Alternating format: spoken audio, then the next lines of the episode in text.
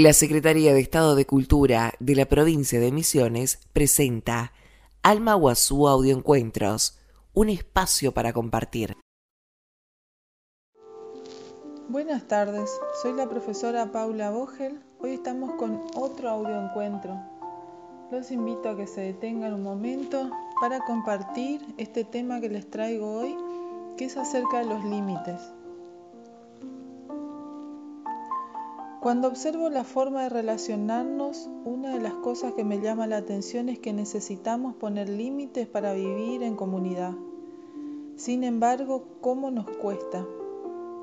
Para convivir en paz debemos conocer y saber dónde está nuestro límite para poder comunicarlo antes de colapsar y decirlo de una forma inadecuada.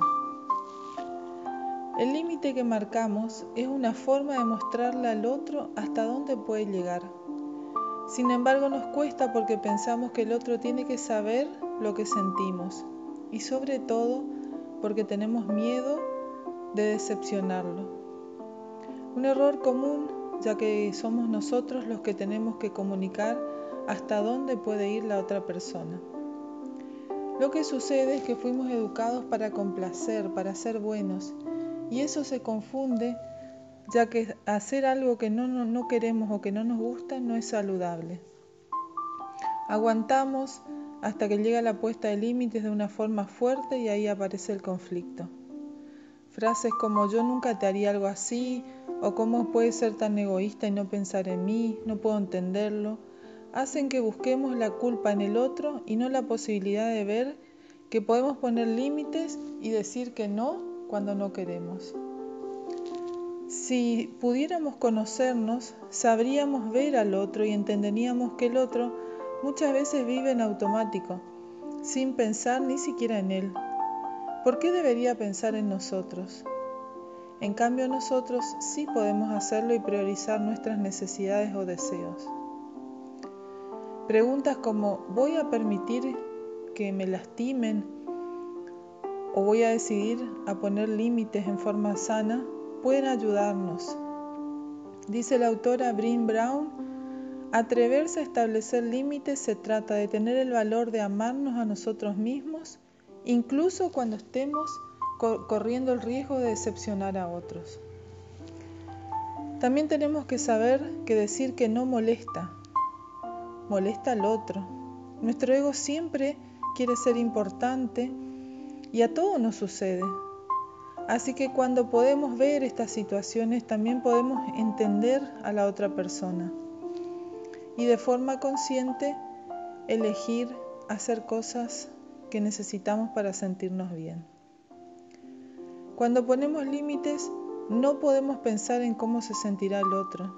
Lo que sí podemos hacer es observarnos y ver qué sentimos nosotros cuando decimos que no.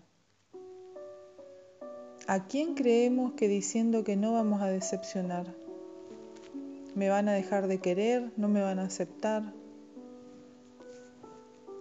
Observarnos puede llevarnos a ver nuestras heridas de rechazo que tenemos ahí. Hoy que nos detuvimos, podemos respirar profundo y conectar con esas emociones podemos ver qué nos sucede cuando decimos que no. ¿A quién creemos que vamos a decepcionar? ¿O por qué elegimos hacer cosas que no nos hacen bien para quedar bien con otro? Y sencillamente aceptar que eso nos pasa, sentirlo, y hoy de forma consciente elegir soltarlas.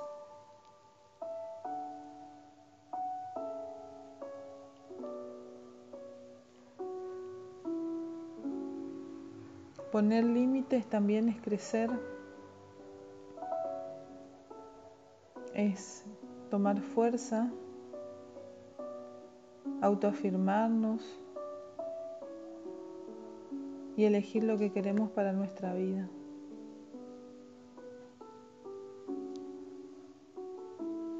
Siempre de forma amorosa, sabiendo que todos estamos aprendiendo en este camino que se llama vida.